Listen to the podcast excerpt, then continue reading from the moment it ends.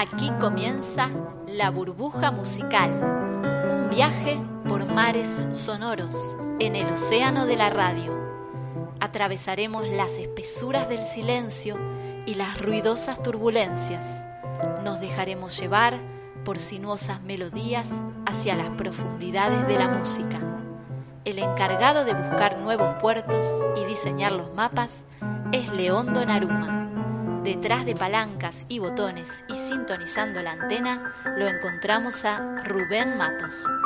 Navegamos gracias a Radio Comechingones, desde Villa de las Rosas para todo el universo.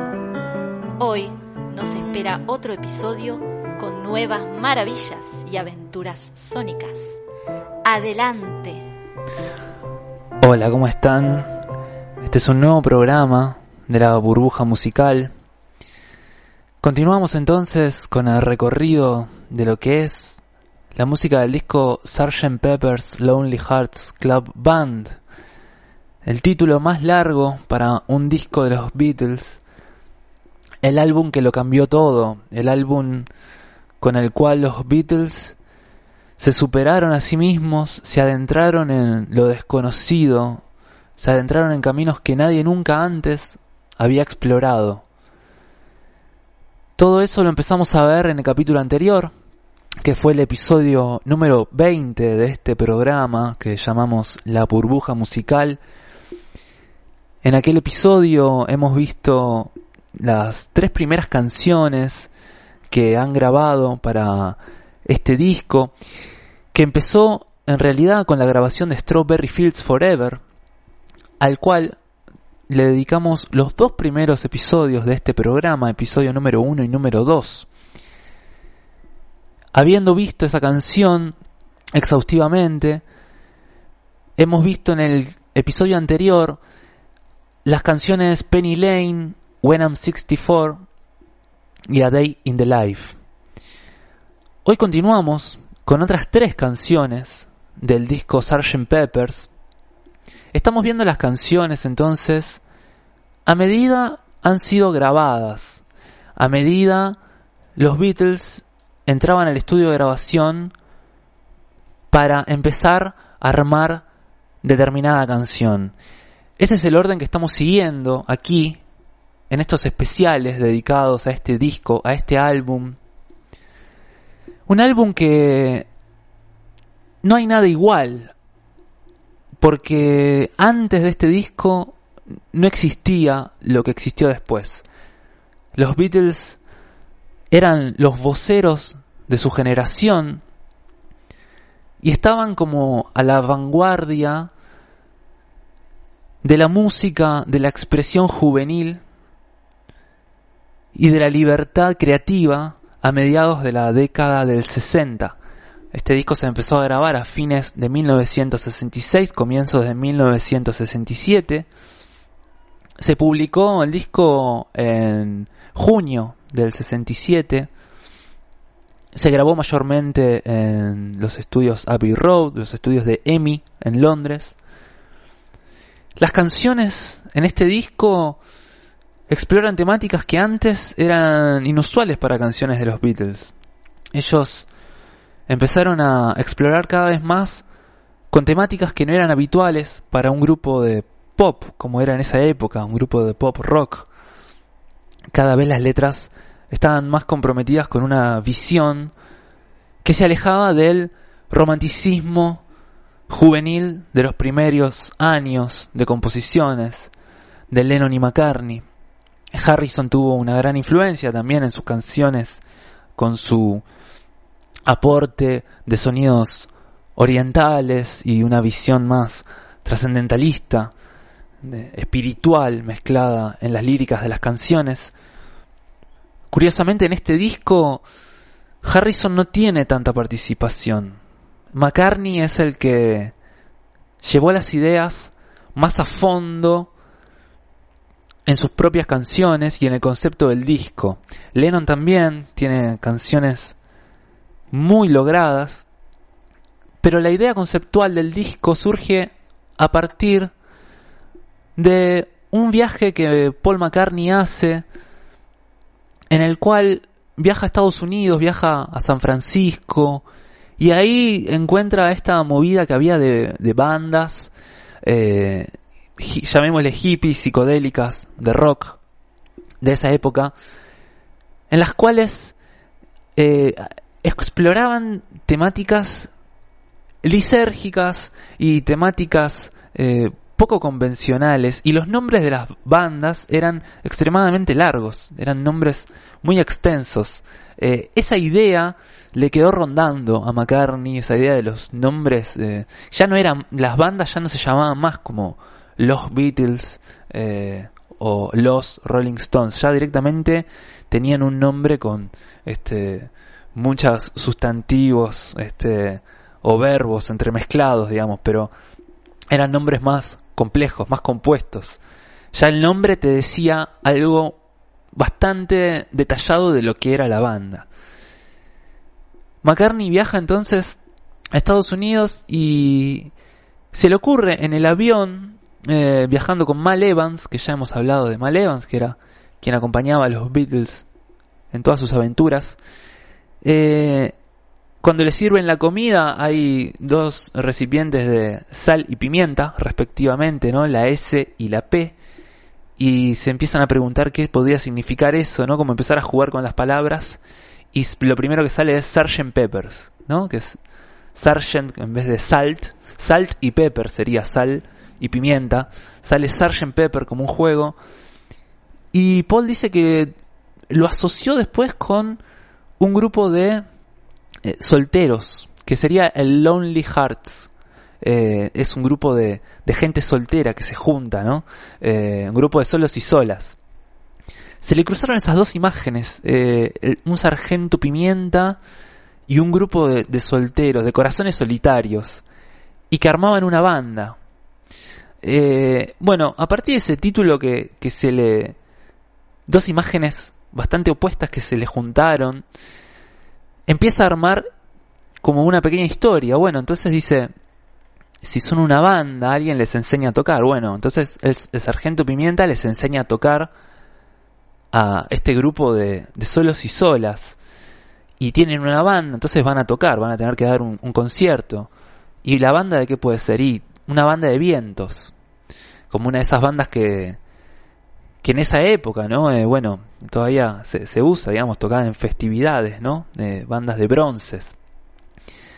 Con todas esas ideas, la lleva un poco más allá McCartney y, pensó por qué no usar esta imagen de esta banda para los para nosotros, para los Beatles y nosotros transformarnos por un momento en otra banda, dejar de ser los Beatles, dejar de todo este peso que tenían encima por ser la, la banda más famosa, más exitosa en ventas y sacarse ese, esa mochila y de repente tener un nombre de fantasía que les diera la libertad de que una especie de alter ego de cada uno de ellos pudiera eh, componer y decir lo que quería, pero ya como a salvo en su nuevo, en su nueva máscara, digamos, como un juego, ¿no? Como una especie de, de teatro musical. Bueno, toda esta idea entonces va acompañada de una canción. Va acompañada de una canción que es la canción eh, que inaugura el disco, que es la canción que se llama igual que el disco. Es una canción muy rockera.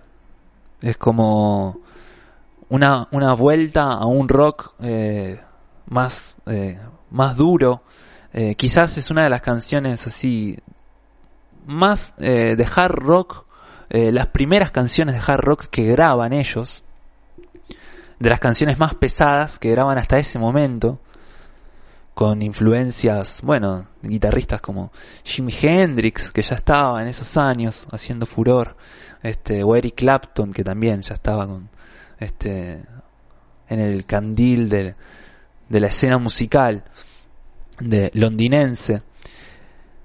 Entonces, esta canción que Paul empieza a componer, eh, él la compone en su casa, la lleva al estudio de grabación, la empiezan a ensayar con los Beatles, y él quiere, en vez de tocar eh, el bajo eh, en el estudio para grabarla por primera vez, quiere tocar la guitarra rítmica. Entonces Paul en, en la primera grabación toca la guitarra rítmica junto con George y Lennon toca el bajo, pero el bajo de Lennon no lo graban porque Lennon no era muy ducho con el bajo aparentemente, entonces toca para generar una guía para los otros integrantes, pero no lo llegan a grabar ese bajo. Bueno, Ringo está en la batería, como siempre. Y empiezan a hacer una primera versión de la canción, eh, de la cual vamos a escuchar eh, lo que se conoce como la Take 9, o sea, la toma 9. Digamos, esto lo, lo grabaron eh, hasta que lo fueron perfeccionando y llegaron a la toma número 9. Aquí Paul ya sobregraba el bajo, así que tenemos a Paul en el bajo en una de las guitarras rítmicas, George en la siguiente guitarra y Ringo en batería.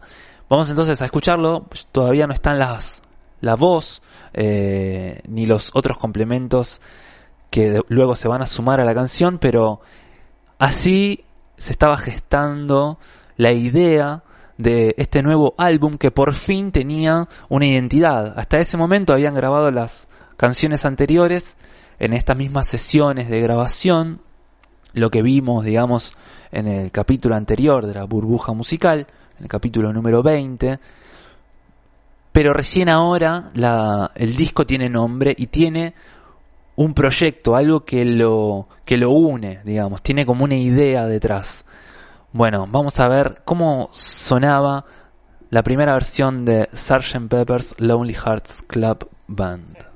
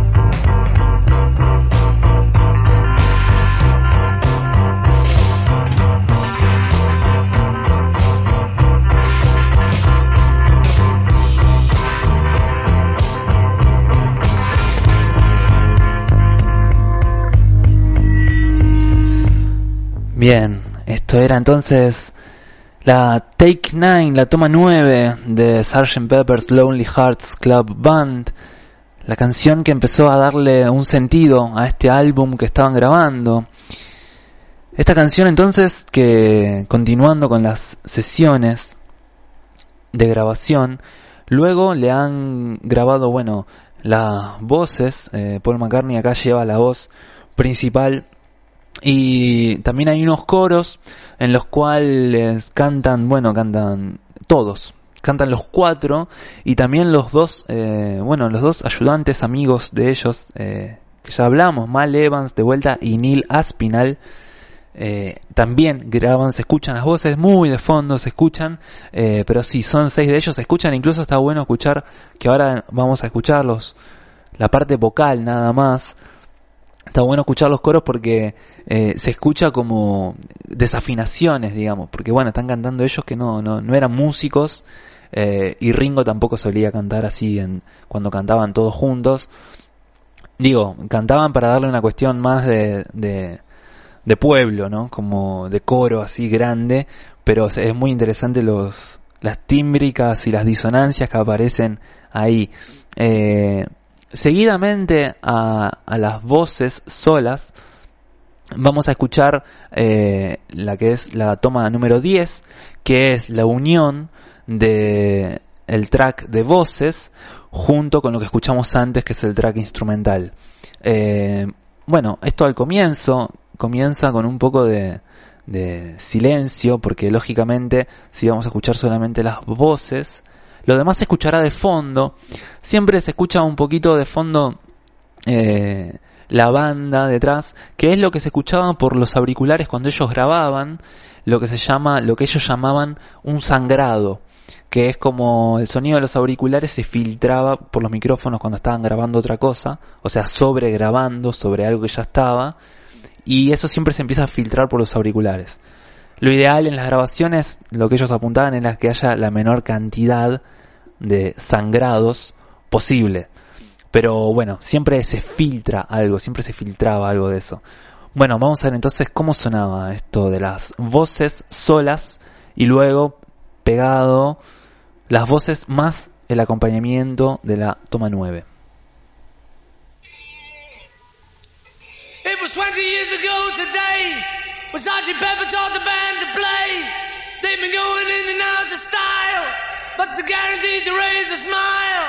So may I introduce to you the active number all these years, Sergeant Pepper's Lonely Hearts Club Band.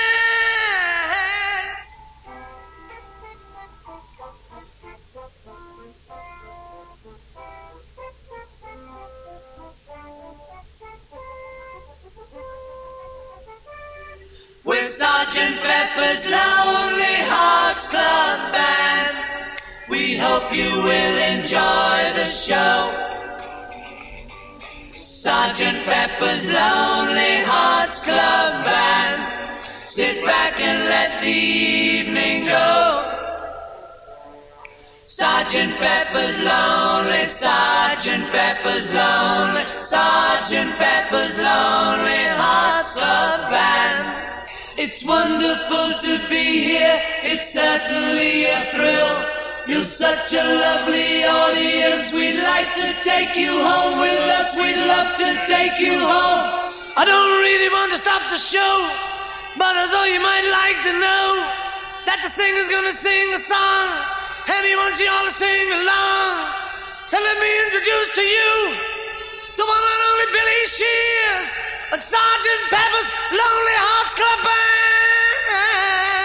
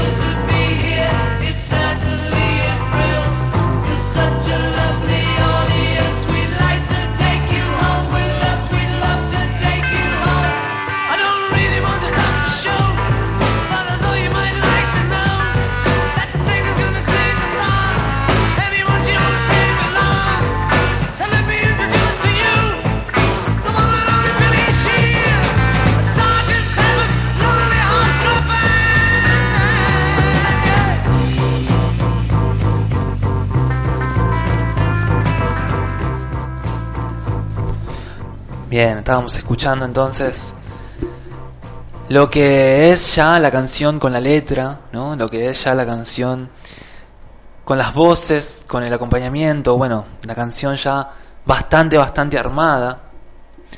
Aquí la letra de la canción es muy curiosa. La letra de la canción, entonces, es lo que relata es que este sargento Pimienta le enseña, le enseñó hace 20 años a una, a la banda a tocar y, y entonces están presentando lo que es el acto de la banda. Entonces, esto del comienzo del disco, uno ponía el disco y, y salía este, estos personajes diciendo que, que, te estaba presentando una banda que iba a dar un show. Eh, era como presenciar un show en vivo, ahora que ellos habían dejado de tocar en vivo. O sea, ya los Beatles no se, no se presentaban más en vivo, lo cual era ya una, una novedad, ya hablamos de eso en, el programa anterior. Y, entonces tenemos que esta, esta banda nos va a ofrecer un concierto en vivo con una mezcla también muy particular de estilos, que es otra de las cosas que caracterizan eh, no solo a esta canción, ahora vamos a ver por qué, sino al disco también, el, lo ecléctico de la variedad de estilos que hay dentro de una misma canción incluso. La canción así suena bastante armada, pero le agregaron luego un, un arreglo para, para bronces, porque justamente, ¿no? Si, si la banda que Paul se había imaginado era como una banda de, de, bronces, como una especie de, de, banda de, como de feria, ¿no? Eh, entonces, George Martin escribe a pedido de, de Paul un arreglo para, para cornos. Eh, entonces, cuando llegaron los intérpretes no tenían nada escrito, lo cual era bastante raro porque en general George Martin siempre tenía algo preparado. Pero bueno, acá era como que querían ver a ver qué pasaba en el momento, como empezar a armar una, un arreglo con los músicos ya en el estudio. Así que lo que relata uno de los, de los cornistas es que eh, él, según dice este cornista que se llamaba John Barden, eh, él mismo eh, fue escribiendo la partitura a partir de lo que Paul les iba tarareando a ellos. Estaban estos cornistas, estaba Paul McCartney y George Martin, y Paul iba como tarareando sobre la grabación lo que se imaginaba. A partir de eso empezaron a probar cosas hasta que queda el, arreglo que, que después se suma a la canción y que le da un toque fascinante porque tenemos entonces que esta, este tema de hard rock, este tema de rock pesado, eh, situémonos también en la época, ¿no? Eh, eh, para la época esto sonaba eh, súper pesado, digamos. No, no, no, había después, bueno, nada, todas las bandas que, que, que luego surgieron, po poquitos años después ya surgieron, pero Además de eso, le graba Paul una guitarra líder, o sea, una guitarra, una primera guitarra súper distorsionada y súper rockera, la cual la iba a grabar Harrison, pero eh, según relata eh, eh, en un libro de los Beatles de Mark Lewinson, un libro que se llama The Beatles Recording Sessions, que serían las sesiones de grabación de los Beatles, eh, dice que Harrison se pasó como horas y horas tratando de hacer un solo de guitarra como para grabar ahí en el estudio y que no quedaba. Así que eh, McCartney terminó agarrando él la guitarra y, al toque hizo un solo, bueno, tuvo una parte de guitarra que quedó buenísima y eso era un poco un leitmotiv, digamos, de lo que fue la grabación del disco. Eh, muchas veces McCartney tocó mucho la guitarra en este disco, a diferencia de, de antes, y lo cual a Harrison lo hacía participar cada vez menos. Harrison en general siempre grababa guitarra, ¿no? No tenía como Paul la, la habilidad por ahí de tocar el bajo o, incluso la batería. Paul también en algunos temas de otros discos más adelante también toca la batería. Eh, aquí Harrison se quedaba muchas veces sin tener nada que hacer salvo tocar las maracas o la pandereta o hacer un coro. Eh, Acá McCartney graba una parte de guitarra que está buenísima, una parte súper rockera, eh, bien al estilo de guitarra de McCartney, que era así como muy, como americano, digamos, como estadounidense, en un estilo así como más despojado, un poco más desprolijo. Harrison es mucho más inglés en ese sentido, como más fino, más elegante para tocar, más melódico. Pero bueno, Paul le da una agresividad al tema que, bueno, la verdad que queda súper bien. Vamos a escuchar entonces la guitarra líder de McCartney, o sea, la primera guitarra que graba esta guitarra super rockera, más el acompañamiento, el arreglo para los bronces, para los cornos. Vamos a ver cómo sonaba eso.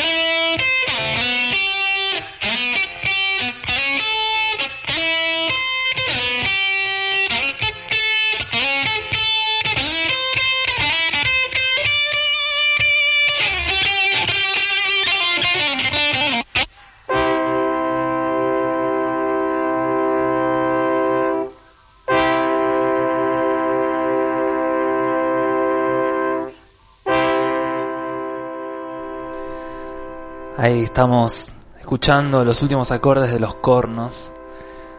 Bueno, una interpretación de la guitarra de McCartney súper rockera, con distorsión, con la guitarra sonando más allá del volumen convencional en las grabaciones de los Beatles hasta ese momento, como lo más rockera posible. Hasta aquí la canción, digamos, estaba bastante cerradita ya, con todos estos agregados. Pasaron las semanas, mientras seguían grabando canciones, otras canciones del disco.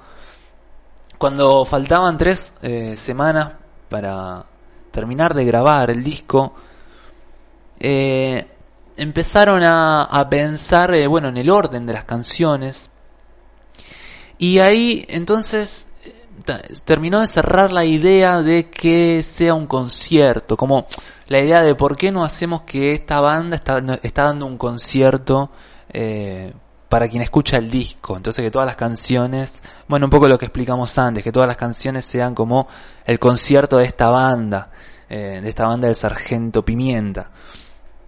A raíz de eso, eh, es que le ponen unas sobregrabaciones de, como para darle atmósfera, sobregrabaciones de, de público y, también como de, de sonido ambiente. Lo que hicieron fue, bueno, primero, eh, mientras grababan a Day in the Life, que ya contamos en el episodio anterior, cuando grabó la orquesta, bueno, eh, usaron sonidos de cuando la orquesta estaba afinando, como antes del ensayo, digamos. Esos sonidos agarraron y los usaron para lo que va a ser ahora las sobregrabaciones sobre la, lo que ya escuchamos de Sgt. Pepper. Entonces, esos sonidos lo querían como para darle una atmósfera de, de como, bueno, como si fuera como la orquesta que está afinando, ¿no? Como si fuera un poco, este, como para ubicar al, al oyente dentro de, de una multitud, digamos.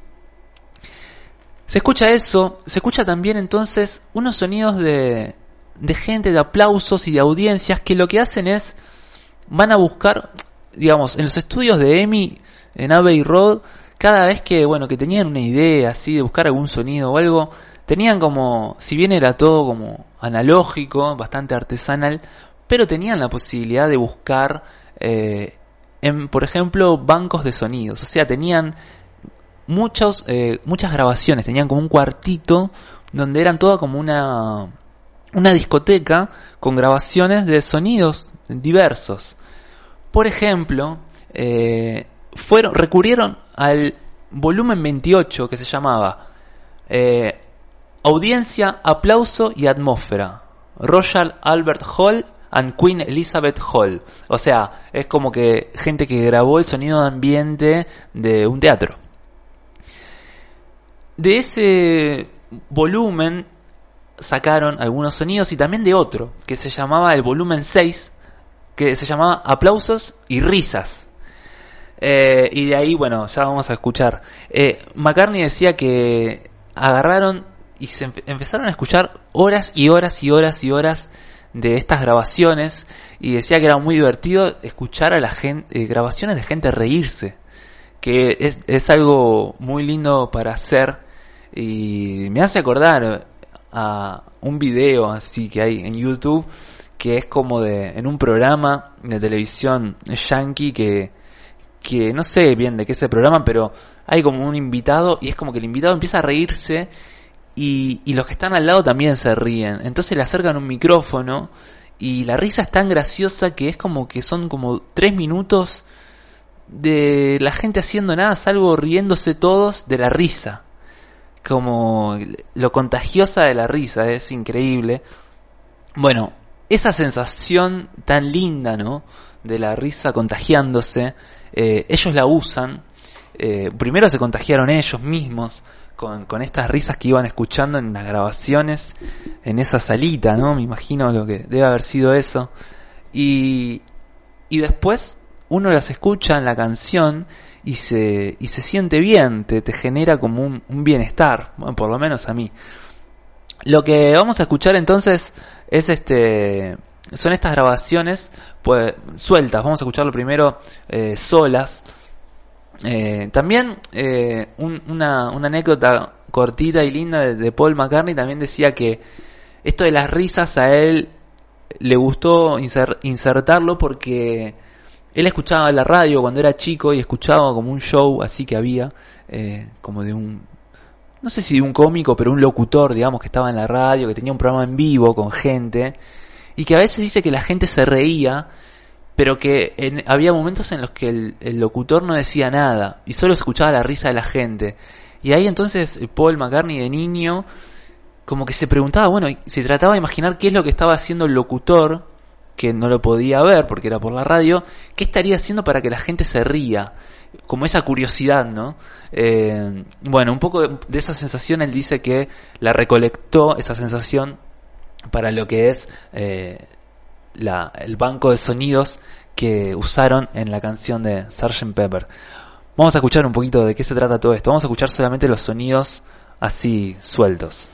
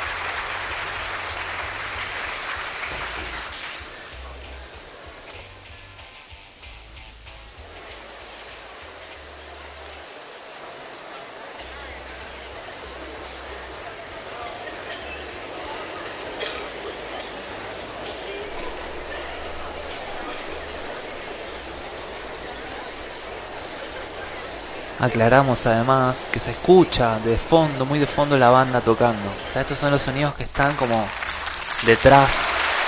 Gracias, muchas gracias. Están detrás de la grabación.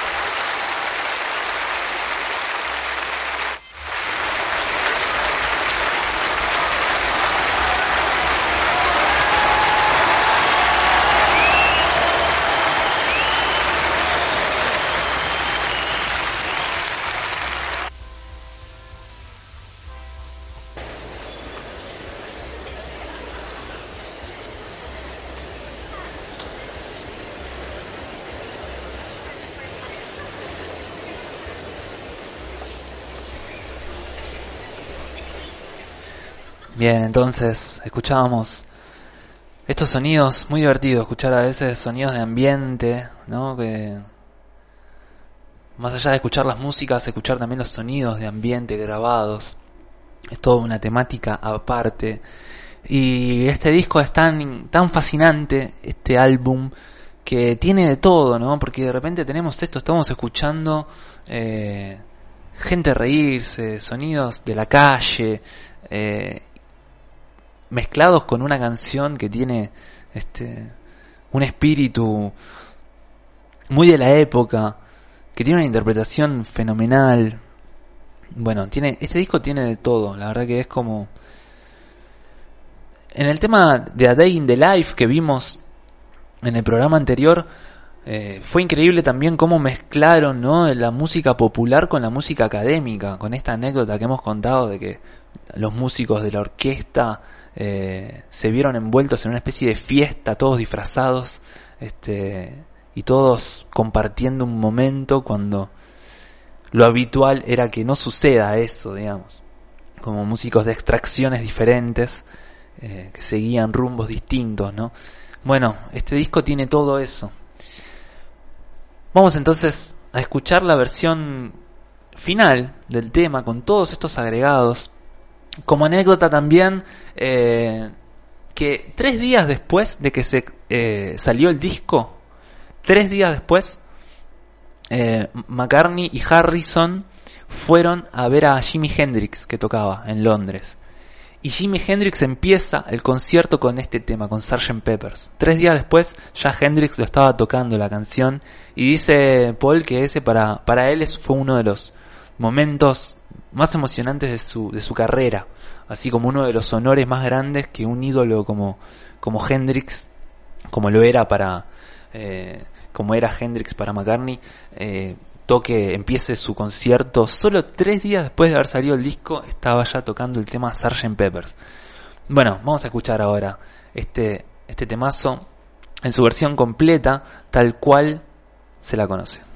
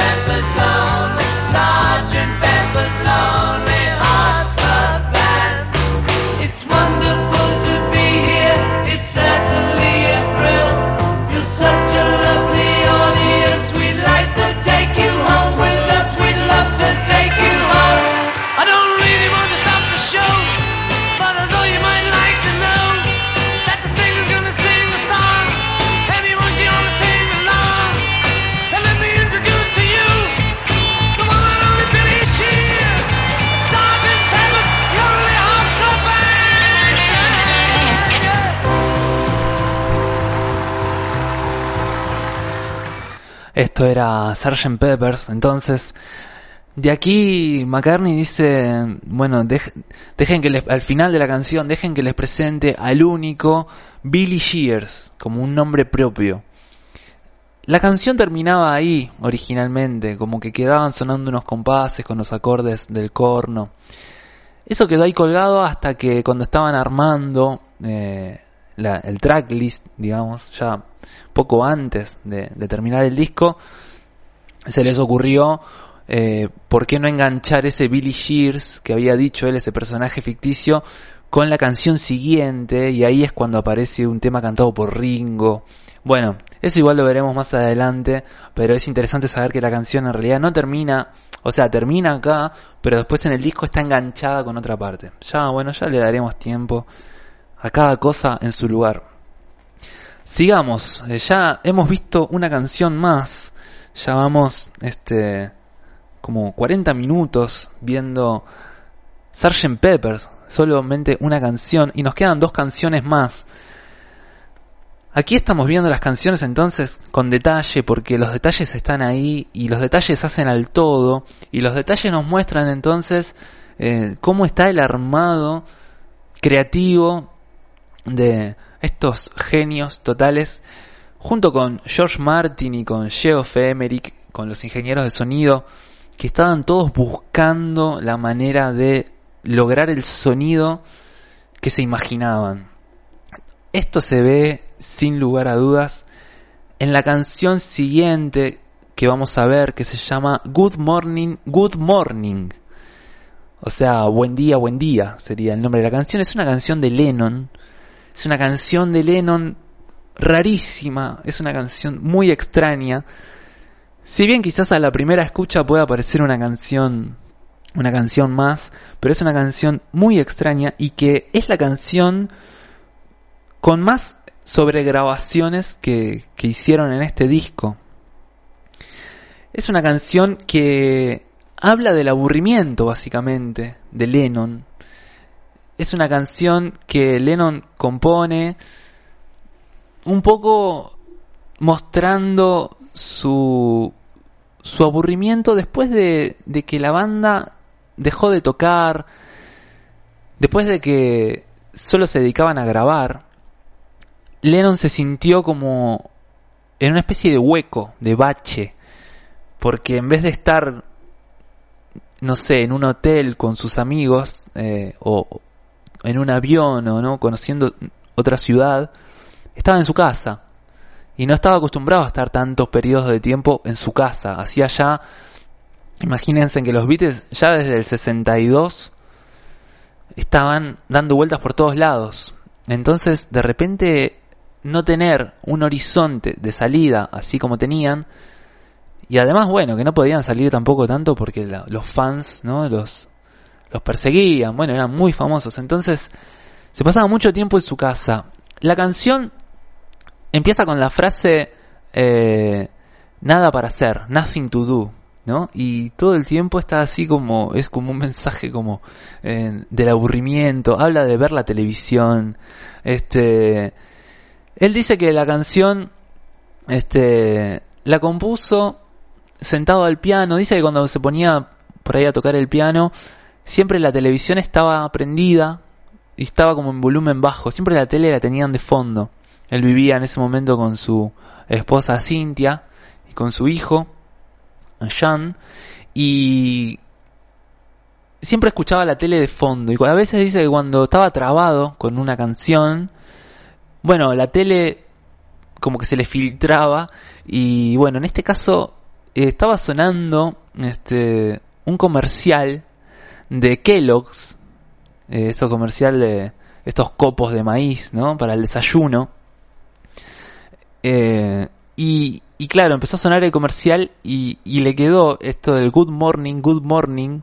Eh, vamos a escuchar un poquito, a ver de qué se, de qué se trataba este comercial. Bueno, lamento que no puedan ver el, el video. El video está es una, es una publicidad, eh, bueno, de ese año, ¿no? 1967, está en blanco y negro, eh, muy, este, tiene una estética muy inglesa, pero imagínensela, vamos a escuchar, este, el audio de la canción. Ahí va a haber gente eh, comiendo los copos con leche, una mesa con la familia y todo en una especie de, de barrio popular inglés.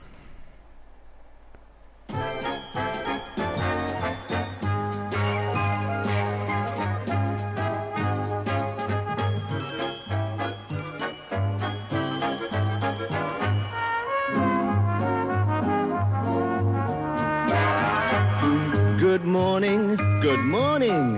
The best to you each morning. Sunshine breakfast, Kellogg's cornflakes, crisp and full of sun. Maureen loves Kellogg's. Best taste, best nourishment, best quality. And a card from a boyfriend. Sunshine breakfast, Kellogg's cornflakes, best for everyone.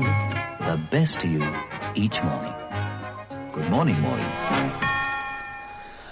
Bueno, esto era entonces Good Morning Morning. De acá esto le quedó a Lennon, que estaba muy aburrido en su casa. Cynthia, eh, su esposa de ese entonces, decía que cuando estaba en la casa se pasaba, Lennon se pasaba mucho tiempo tirado en la cama con un, con una libretita donde escribía y que cuando se levantaba se sentaba en el o se sentaba en el piano o se iba de una habitación a la otra escuchando música o mirando un poquito la televisión o leyendo el diario. Ya contamos en el episodio anterior con A Day in the Life que Lennon la compuso leyendo el diario. Así que bueno, algo de eso hay. Eh, acá la, la publicidad de Kellogg's eh, se filtra con el tema del Good Morning, aparece en, en la letra, bueno, está en el título de la canción, Good Morning, Good Morning. También aparece eh, un- una telenovela de esa época que se llamaba Meet the Wife. Y, Lennon la nombra eh, en, la letra de la canción a esta telenovela, eh, como que dice que en un momento que son las 5 las cinco en punto y es hora del té y de ver eh, Meet the Wife, o sea, de ver la telenovela.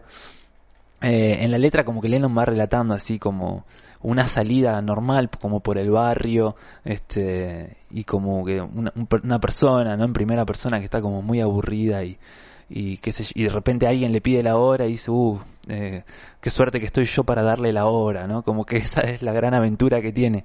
Este de todo esto lo, lo bueno también es que Lennon grabó un demo en su casa eh, como para empezar a hacer un, un esbozo de la canción y este demo lo tenemos aquí con nosotros. Vamos a escuchar el primer demo casero de Lennon de la canción Good Morning, Good Morning.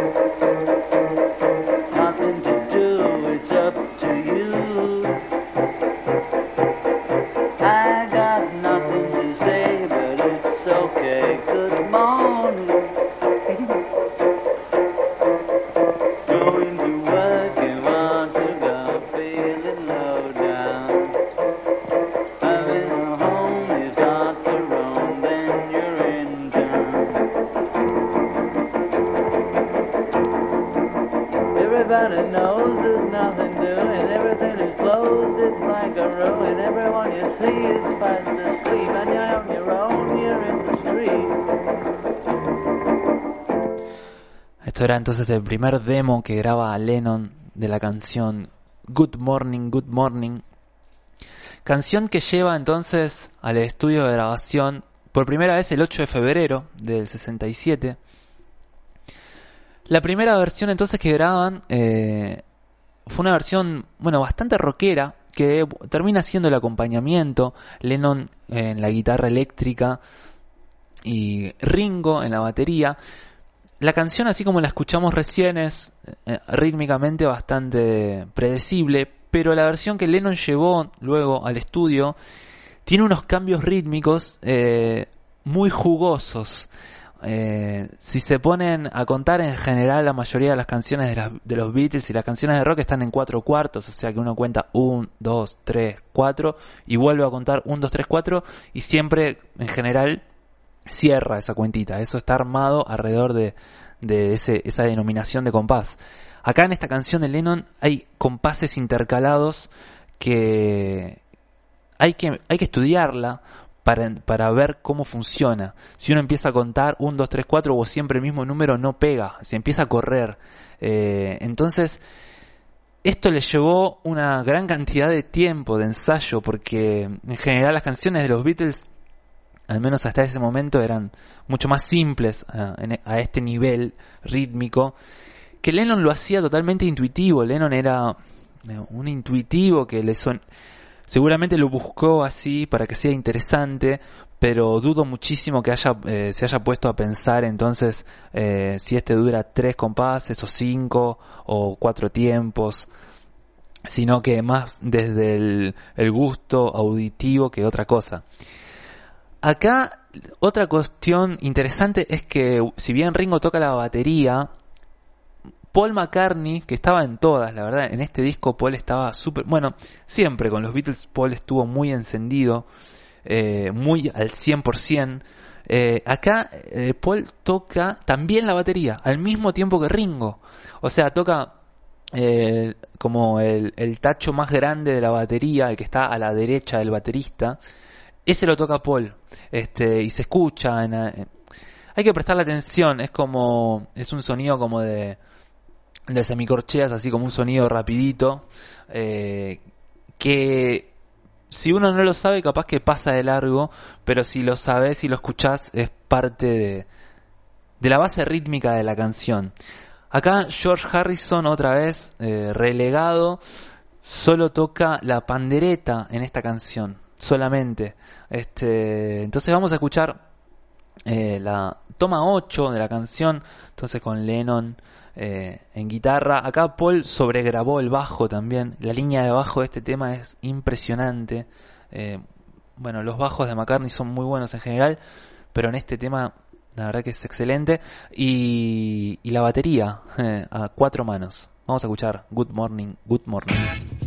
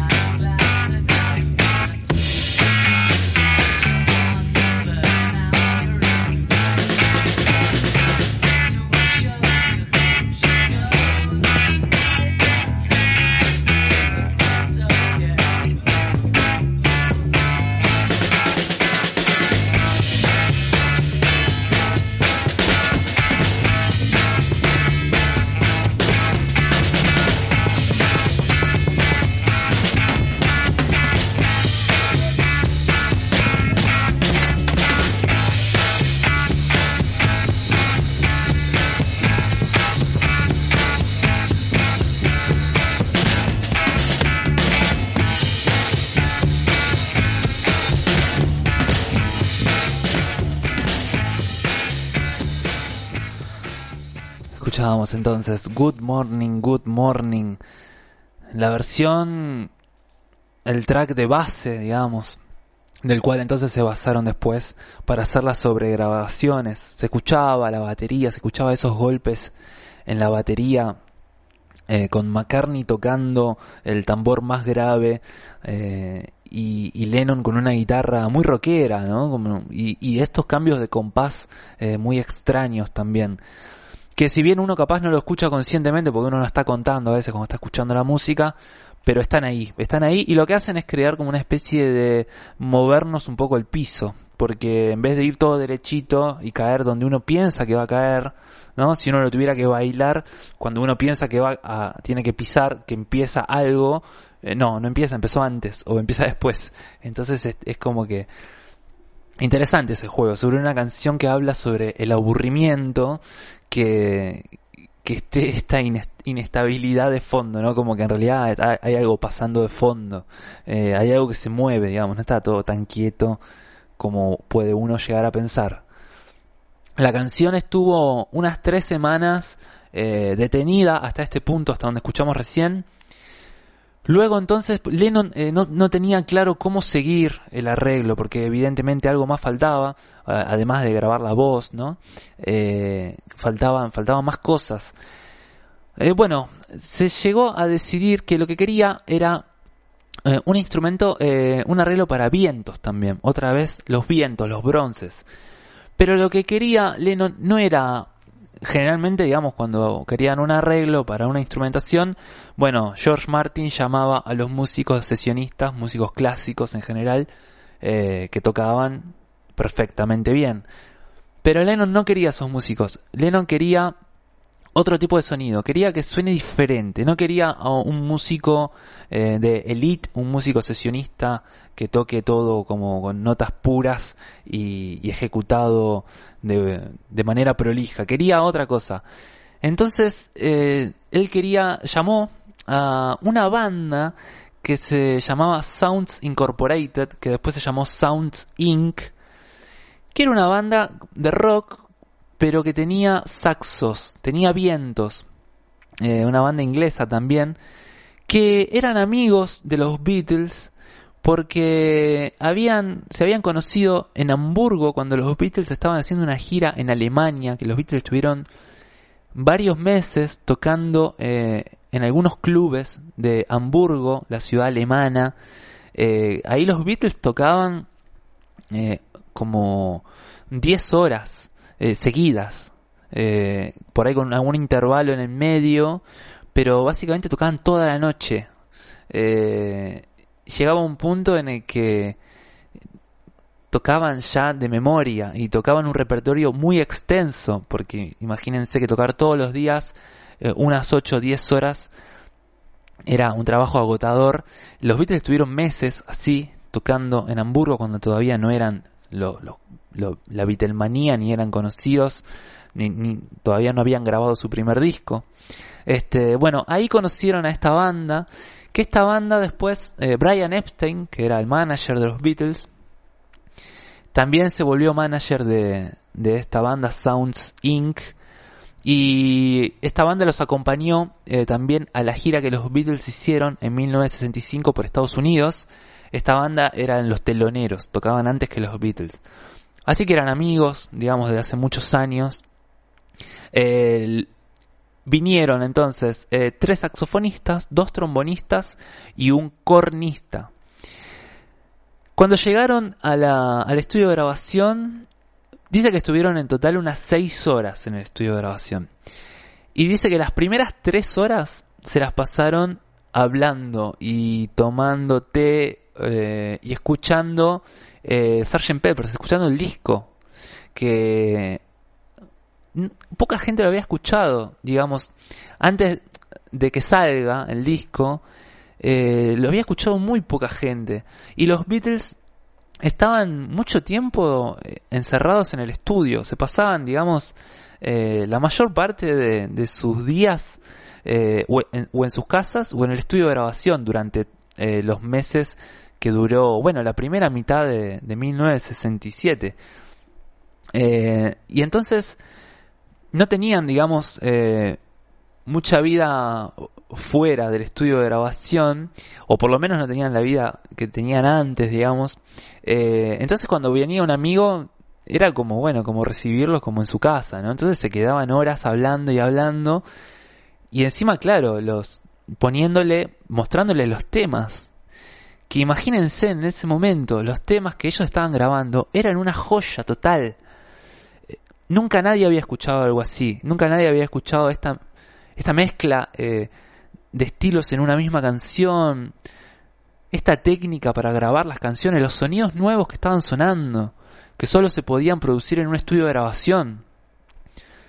Eso es también una parte de la novedad de, de este disco que se usó al estudio de grabación como un instrumento. Que ahora es algo muy común, pero en esa época no lo era tanto. El ingeniero de grabación Geoff Emerick dice que, que para él era un lujo poder mostrar a los músicos que venían las canciones que estaban grabando, porque decían, ellos decían eh, que estaban orgullosos, ¿no? El equipo así, los ingenieros de sonido, estaban muy orgullosos de lo que estaban haciendo, y él dice que les miraba las caras a los otros músicos como para ver cómo reaccionaban, y decía que en general se volvían locos, que la gente que, que venía y escuchaba el disco ahí se volvía loca, no lo podía creer.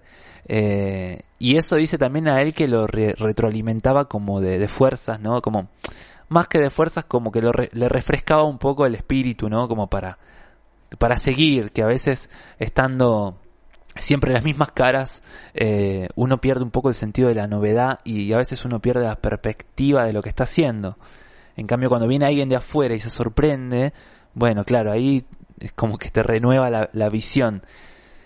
Se pasaron entonces tres horas hablando y George Martin, que George Martin era el productor y era, era un señor inglés, la verdad que uno lo ve hablar y lo veía en las fotos y por lo que decían ellos, y estaba muy nervioso porque él estaba pensando en la cantidad de plata que estaba gastando EMI, o sea, el estudio de grabación, en horas de grabación, en los técnicos, en todo, y ellos estaban ahí pasando el rato. Eh, así que estaba como loco hasta que, bueno, les propuso muy eh, elegantemente eh, por qué no, no empezaban, ¿no? Porque no se ponían a trabajar, este, pero todo con mucha diplomacia igual. Bueno, se pusieron a, trabajar, eh, se pusieron a grabar entonces, y John no estaba satisfecho, no estaba satisfecho con lo que estaba sonando.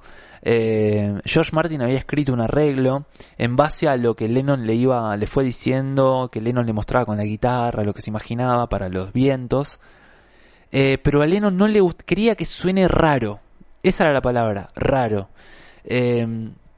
No quería que suene ordinario. Le gustaban los son- eh, Lennon quería un sonido extraño, quería que suene como nunca había sonado. Entonces, bueno, los ingenieros de sonido, eh, Geoff Emerick sobre todo, dice que le pusieron de todo a, a, esta, a esta grabación, eh, entonces que lo, lo, lo comprimieron, le pusieron efectos, todo lo que tenían, digamos, eh, se, lo metieron ahí para que suene extraño, para que no suene convencional, digamos. Bueno, el resultado ahora lo vamos a escuchar, entonces vamos a escuchar cómo sonaba este arreglo de, de los vientos de esta banda Sounds Inc., los amigos de los Beatles que fueron a grabar. También se van a filtrar otros sonidos, también algunas voces, algunas cosas este, más allá de, de estas meras eh, grabaciones de los vientos que suenan este, realmente, sí, sí, sí, suenan eh, fuera de lo común. Vamos a ver cómo sonaba esto.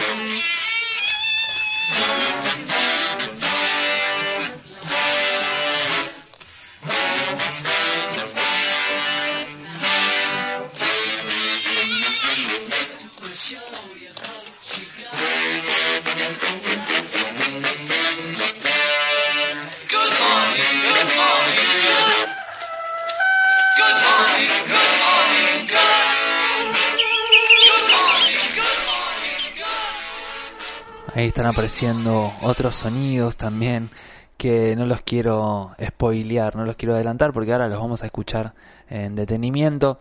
Bueno, hasta ahí entonces lo que sonaban estos vientos, como muy comprimido el sonido, ¿no? Como yo la primera vez que lo escuché, eh, sí, me llamó muchísimo la atención eso, como, como muy duro el sonido de esos vientos, como muy, com- sí, como comprimidos o, este, sí, eh, como muy compacto, me sonaba una especie de, piedra, ¿no? Eh, bueno, hasta aquí la canción. Eh, llegaron a esa sesión y quedó ahí la canción. Dejaron pasar unos días, empezaron a, terminar otras canciones que estaban grabando. Luego Paul entonces grabó una guitarra. Estaba, Paul estaba muy a full grabando guitarras en este disco. Eh, grabó una guitarra que también, una guitarra muy, un solo de guitarra muy rockero, este, que está muy bueno. Que, bueno, Harrison solamente en este tema, como ya dijimos, toca la pandereta en el acompañamiento rítmico. Este, y también lo que pasaba era que eh, Paul llegaba, generalmente llegaba primero a las sesiones de grabación. Ya habíamos dicho que los Beatles en esta época empezaban las grabaciones a las 7 de la tarde. Y Paul era casi siempre el primero. Y Harrison era casi siempre el último en llegar. Entonces cuando a Paul que llegaba primero se le ocurría por ahí que quería grabar una parte de guitarra, no, no esperaba que llegue Harrison, la grababa él directamente. Muchas veces pasó así. Por ejemplo, cuando en el capítulo anterior hablamos sobre A Day in the Life, el acorde final, que es el acorde final del disco, que Paul había imaginado un acorde de piano que suene eternamente. Estaban todos tocando el piano menos Harrison, que Harrison llegó tarde. Y cuando llegó Harrison, John le hizo un chiste y le dijo, te acabas de perder eh, la mejor grabación de los Beatles, pero como en chiste, ¿no? Este, bueno, está la parte entonces de guitarra de Paul que está muy interesante. Y cuando ya todos pensaban que la sesión había terminado, eh, en la mitad de la noche Lennon se le acerca a Geoff Emerick, al ingeniero de sonido, y le dice que, que se le había ocurrido que quería sonidos de animales para esta canción. Bueno, el resto de los Beatles y George Martin se fueron, ¿no? Se fueron del estudio, se fueron a sus casas a dormir, pero se quedaron Geoff Emerick y Lennon escuchando grabaciones de animales. Eh, Lennon había hecho un listado de los animales que quería. Eh, todo porque en realidad Lennon no quería que la canción termine con un fade out, o sea, que se vaya desvaneciendo el sonido, se vaya bajando el volumen y termine. Para él eso era demasiado normal para esta canción. Entonces lo que quería era este algo distinto. Eh, se le ocurrió esto de los animales un poco por el comercial de Kellogg's. Eh, quería entonces comenzar con un sonido de, de un gallo. Este, los, los sonidos que hay son, el primero es, lo- lo- hay un orden. Lennon escribió un orden de los sonidos de los animales y una, lo que hicieron fue escuchar, eh, sobre todo de, sacaron de dos discos, eh, así como antes dijimos que había eh, sacado sonidos de aplausos y eso también, de discos que tenían ahí en EMI. Bueno, acá también fueron al volumen 35 que se llamaba Animales y Abejas y al volumen 57 que se llamaba La cacería del zorro. De ahí sacaron los sonidos de los animales que estaban buscando. El orden que Lennon eh, diseñó de los animales es eh, el gallo, el gato, el perro, un caballo, ovejas, un león, un elefante, perros persiguiendo un zorro con los caballos que se escuchan eh, galopando, una vaca y para terminar una gallina. Bueno, se pasaron entonces este, muchas horas escuchando los sonidos, editándolos hasta que hasta que quedó eh, aceptable para Lennon. Vamos a escuchar los animales así eh, por separado, los animales solitos, a ver cómo suenan. Antes hay este el ingeniero mismo de sonido nos presenta el track. Uh, um, Good Morning, Good Morning. And it's line 20.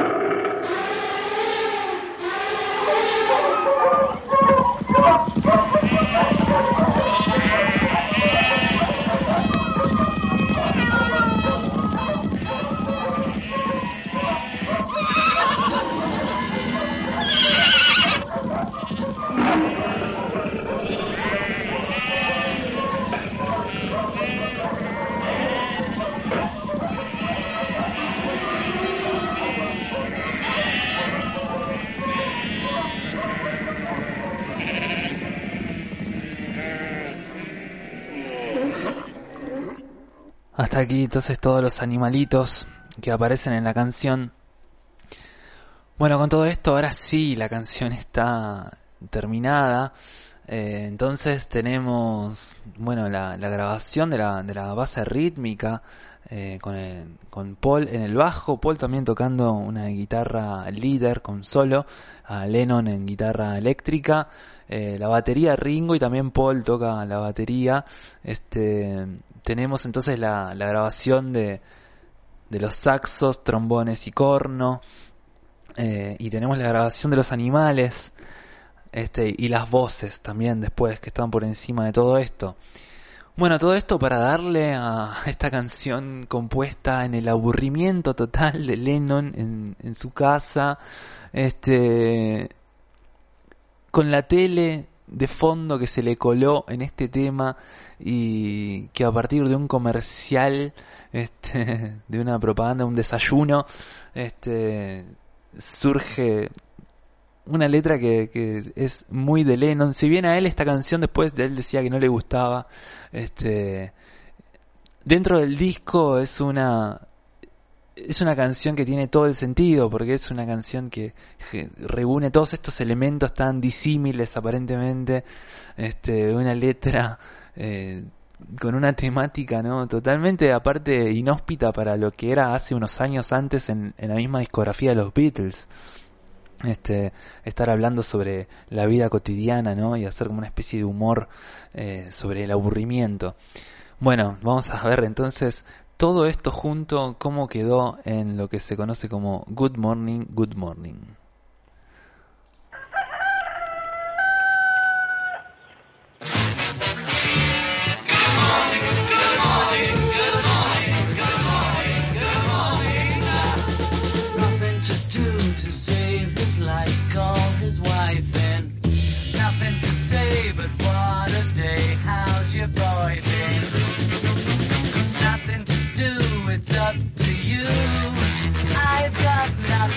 Say, but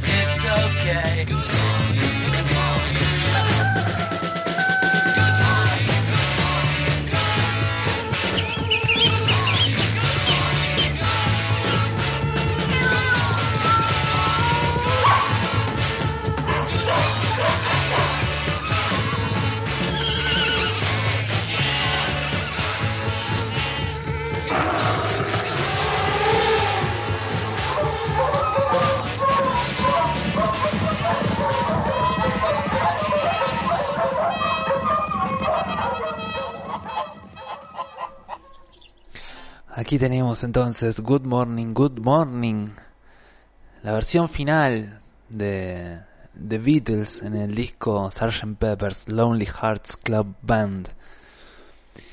La canción que vamos a seguir explorando hoy y la última de este programa es la siguiente canción que se dispusieron a grabar. Es una canción de McCartney que se llama Fixing a Hole, que sería como arreglando un hueco o un agujero. Es una canción que la letra, por ser un tema de McCartney, tiene una letra muy extraña, porque McCartney quizás hasta ese momento era como el más convencional de los tres, ¿no? De los tres compositores de la banda, eh, Lennon, Harrison y McCartney. Eh, Paul era el, el más convencional en el sentido de que fue quizás al que más le costó por ahí des- despegarse. Bueno, no sé si, si es que le costó despegarse, sino que, este, por ejemplo, Lennon y Harrison ya en el disco anterior de los Beatles, en Revolver, tenían canciones como, bueno, Tomorrow Never Knows, que es una canción de Lennon que recita el libro tibetano de los muertos y habla sobre este pasar las barreras, ¿no? de la mente y dejar fluir este los pensamientos, bueno, eh, y McCartney en ese disco todavía seguía cantando eh, canciones como de amor, ¿no? Eh, todavía no, McCartney no se había por ahí metido en temáticas más abstractas quizás. Este, si bien siempre fue un, un letrista muy bueno, pero bueno, una cuestión de estilos. Pero aquí, en esta canción, sí, esta canción hubo mucho debate, aparentemente, en esos años, sobre qué significaba la canción. Muchos decían que era una alusión a las drogas. Eh, McCartney siempre desmintió eso. Este, la canción como que la letra habla como de, dice como, eh, estoy arreglando un agujero por donde se está colando como eh, la lluvia, estoy como reparando la puerta que está rota, voy a pintar las paredes de, colores, de, de lindos colores.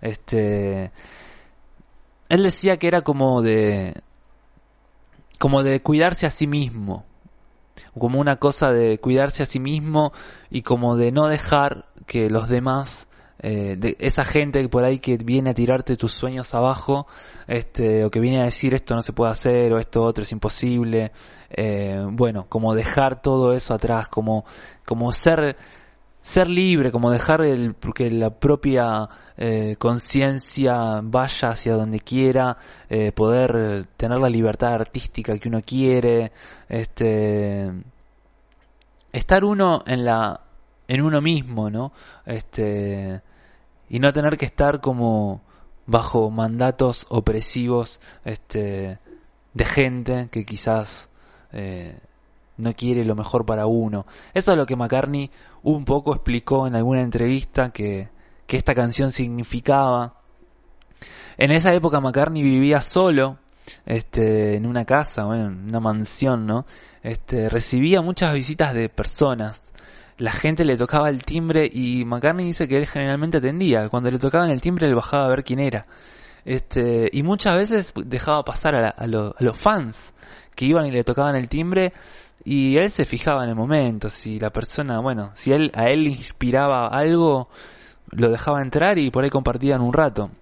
Este la canción habla un poco de la eh, de eso en una parte este habla sobre la gente que le viene a tocar la puerta este pero de una manera insolente. Él decía incluso que había gente que acam- acampaba afuera este y él claro decía no esa gente nunca va a entrar a mi casa porque esa no es la manera digamos como acosarme este no es la manera de, de ser mi amigo ni de, ni de que yo te haga entrar este un poco de eso habla la letra que también entonces tiene que ver, ahora lo pienso, un poco también con el encierro, ¿no? Eh, ya que lo podemos comparar con Good Morning, Good Morning, eh, quizás a ellos, quizás a Paul también le pasaba un poco esto, ¿no? De, de estar más en su casa, este, y de ocuparse de las cosas de la casa, y de ocuparse, bueno, de, de una vida, no sé, más hogareña, ¿no? Como otras cosas, que al mismo tiempo eh, quizás a él lo llevaron hacia una introspección más grande. Este, toda esta historia es muy curiosa también porque en las sesiones de grabación, que dicho sea de paso, no este tema no se empezó a grabar en, en Abbey Road, en los estudios de EMI, como todos los temas anteriores eh, y todo el disco, sino que se empezó, se grabó, se empezó a grabar en otro, en otro estudio. Eso pasó porque eh, según George Martin, ¿no? Que los Beatles por ahí le decían un día, eh, si bien casi todos los días grababan, pero bueno, es como que por ahí habían dejado de grabar un par de días y después lo llamaban y decían, bueno, mañana, eh, no, hoy mismo a la tarde queremos ir a grabar. Y capaz que Abbey Road estaba ocupado porque grababan otra, no era el estudio de ellos, era un estudio que grababan varios artistas. Entonces, si estaba, en, en este caso pasó eso, que estaba ocupado y tuvieron, y George Martin tuvo que salir a buscar otro estudio. Este, un estudio que se llamaba Regent Sound Studio en Londres. Allí grabaron eh, los primeros eh, temas, los Rolling Stones, este, y otros artistas populares, pero eh, decían que George Martin decía que era un, un estudio, un, un lindo y horrible estudio, eh, pequeñito, como una especie de cajita, este, muy diferente a lo que estaban acostumbrados en Abbey Road, esos estudios enormes y bueno, era como su segunda casa Abbey Road para todos ellos. De repente cambiar de estudio, eh, que después ha, pas- ha ha vuelto a pasar en la discografía de los Beatles, por ahí que grababan en otro estudio, y les daba otra cosa, como que era como, bueno, como estar medio de visita en otro lado, y los, los resultados siempre son que hacían las cosas por ahí de otra manera. Eh, aquí lo que pasó entonces fue que grabaron todos juntos, eh, toda la banda tocando en vivo, incluso la voz la grabaron en vivo también, que en, bueno, en esta época sobre todo, y bueno, ya los discos anteriores también, pero sobre todo ahora, no grababan más así, grababan no más por separado, eh, grababan de a grupitos, pero no grababan todo junto desde el comienzo. Bueno, acá sí, eh, se ve que bueno, no sé si por el estudio diferente o por qué, este, tampoco igual es que grabaron todo juntos, hay sobregrabaciones, pero sí lo curioso es que graban la voz también en vivo, junto con, junto con el bajo también, lo cual también siempre grababan el bajo y la voz después en general, los sobregrababan para poder hacerlo más prolijo. Bueno, acá entonces este, graban todo junto. Eh, McCartney tenían, tenía una idea muy clara de lo que quería para este tema. Eh, fue el tema más que, que menos tiempo de grabación les demandó para este disco. Fue el tema que más rápido grabaron para Sgt. Peppers. Este, McCartney acá toca el clavicordio.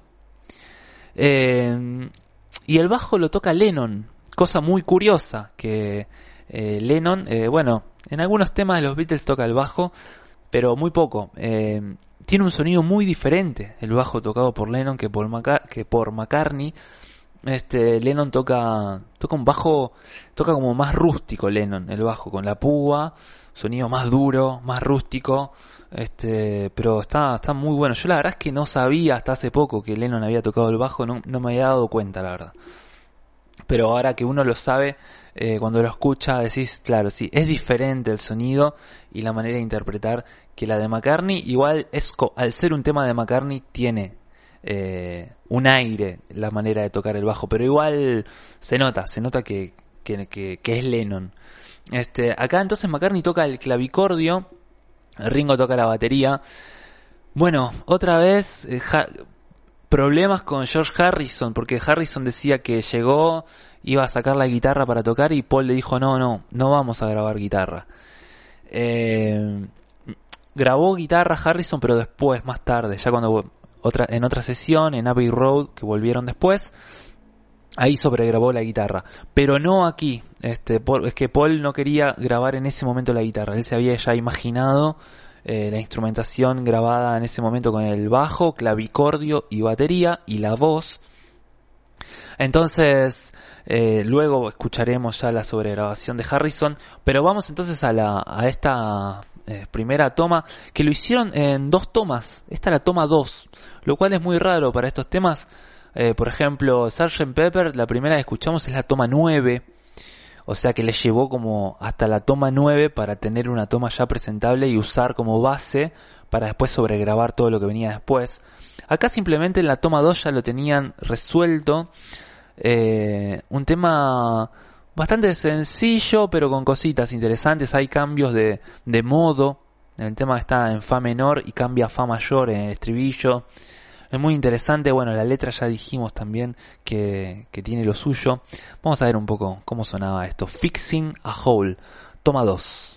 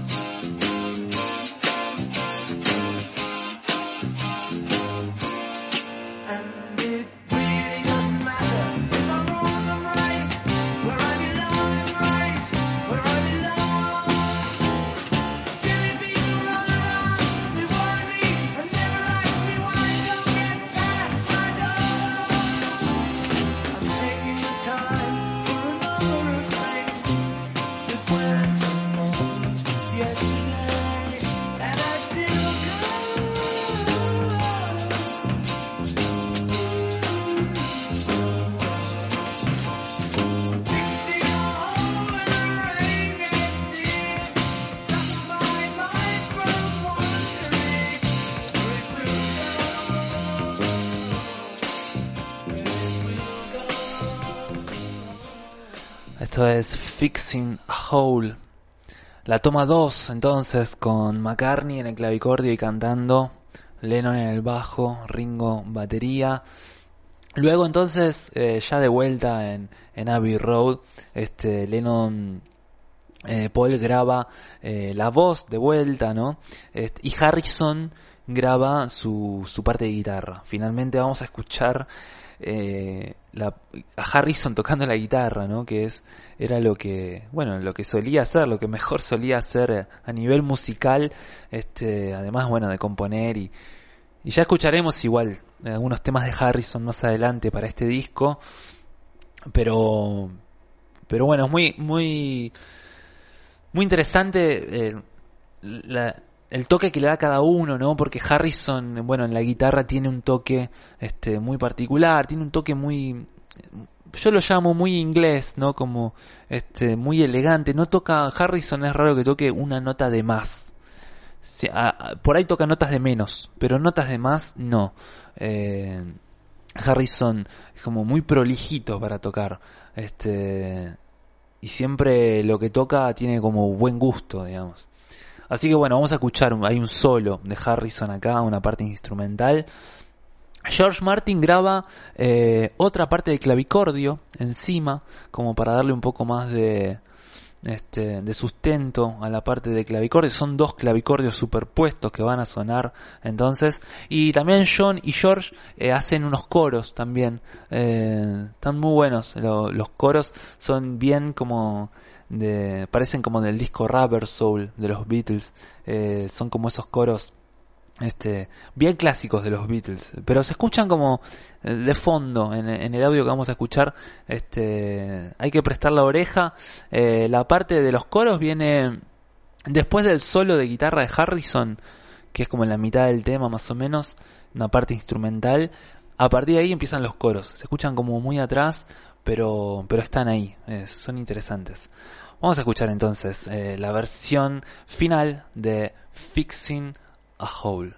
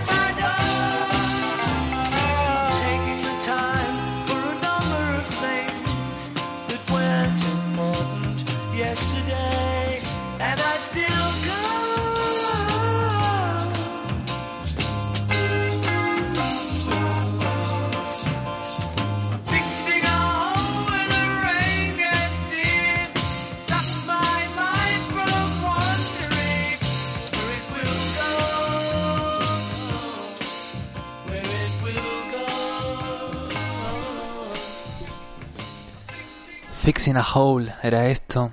La versión final del tema, la versión que conocemos ya. El tema que, bueno, que más rápido se grabó para este disco. Un tema con esta letra de McCartney que se sale de las letras convencionales hasta ese momento de lo que había escrito Paul para los Beatles. Hasta aquí entonces el repaso de los temas que teníamos preparados para, para este especial, para esta segunda parte del especial de- dedicado al disco Sgt. Pepper's Lonely Hearts Club Band. Bueno, muchas gracias a, a todas, a todos, a todes. Estamos saliendo gracias a la radio Comechingones.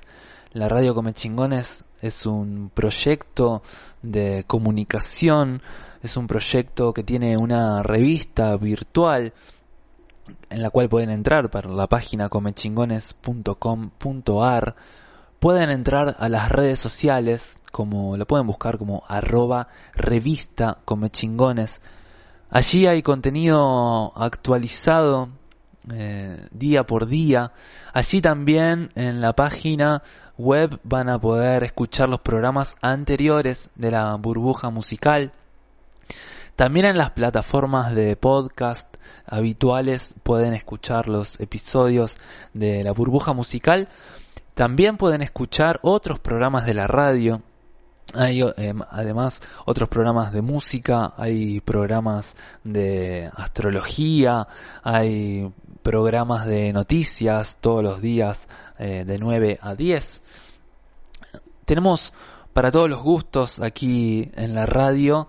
Eh, es interesante darle lugar a, a la escucha de radios independientes. Aquí esto es una radio independiente totalmente, 100%, este, hecho todo a pulmón desde Villa de las Rosas y para todo el universo todos los contenidos de la radio este, están hechos de manera autogestiva, eh, bueno, tratando cada uno, cada programa o mismo desde la radio, tratando de conseguir anunciantes, auspiciantes, los cuales es muy importante este para poder de bueno nada para poder sobrevivir para poder mantenerse este para poder pagar este la- los gastos no que genera también mantener este una radio los gastos de, de internet los gastos de luz.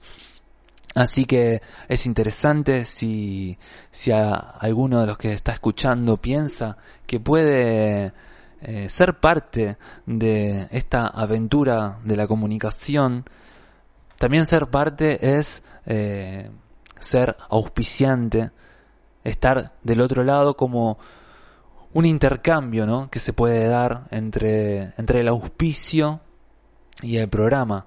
Aquí desde los programas eh, estamos dispuestos a, a compartir la información que nos parece eh, relevante para compartir. En mi caso, desde la burbuja musical, eh, estamos para, para compartir eh, mundos musicales que, que me parecen interesantes primeramente a mí, pero que a medida van pasando los episodios y van pasando los programas, eh, hay gente que se va sumando, hay gente que va apareciendo, haciendo sus comentarios y, y un poco es, este, esto está dedicado para esas personas, porque si no este programa así en, en solitario eh, perdería de todo valor. Es interesante entonces el ida y vuelta con el público. Pueden entrar a la página y hay una parte que dice chatea con nosotros. Si ustedes escriben ahí, esos mensajes llegan y se leen. Este, quizás eh, no se lo responden en el momento, pero eh, quédense tranquilos de que esos mensajes se leen. Y si no, este, pueden escribir por WhatsApp al 1136 02 14 10. Bueno, León Donaruma es mi nombre. Hasta aquí entonces el programa de hoy de la burbuja musical. Muchas gracias a todos por estar del otro lado y seguiremos en el próximo episodio con nuevas aventuras. Pero mejor que lo diga quien lo debe decir cada vez que cierra este programa. Hasta aquí el viaje de hoy. Gracias por acompañarnos en este episodio de La burbuja musical. Será hasta la próxima y que la música les acompañe.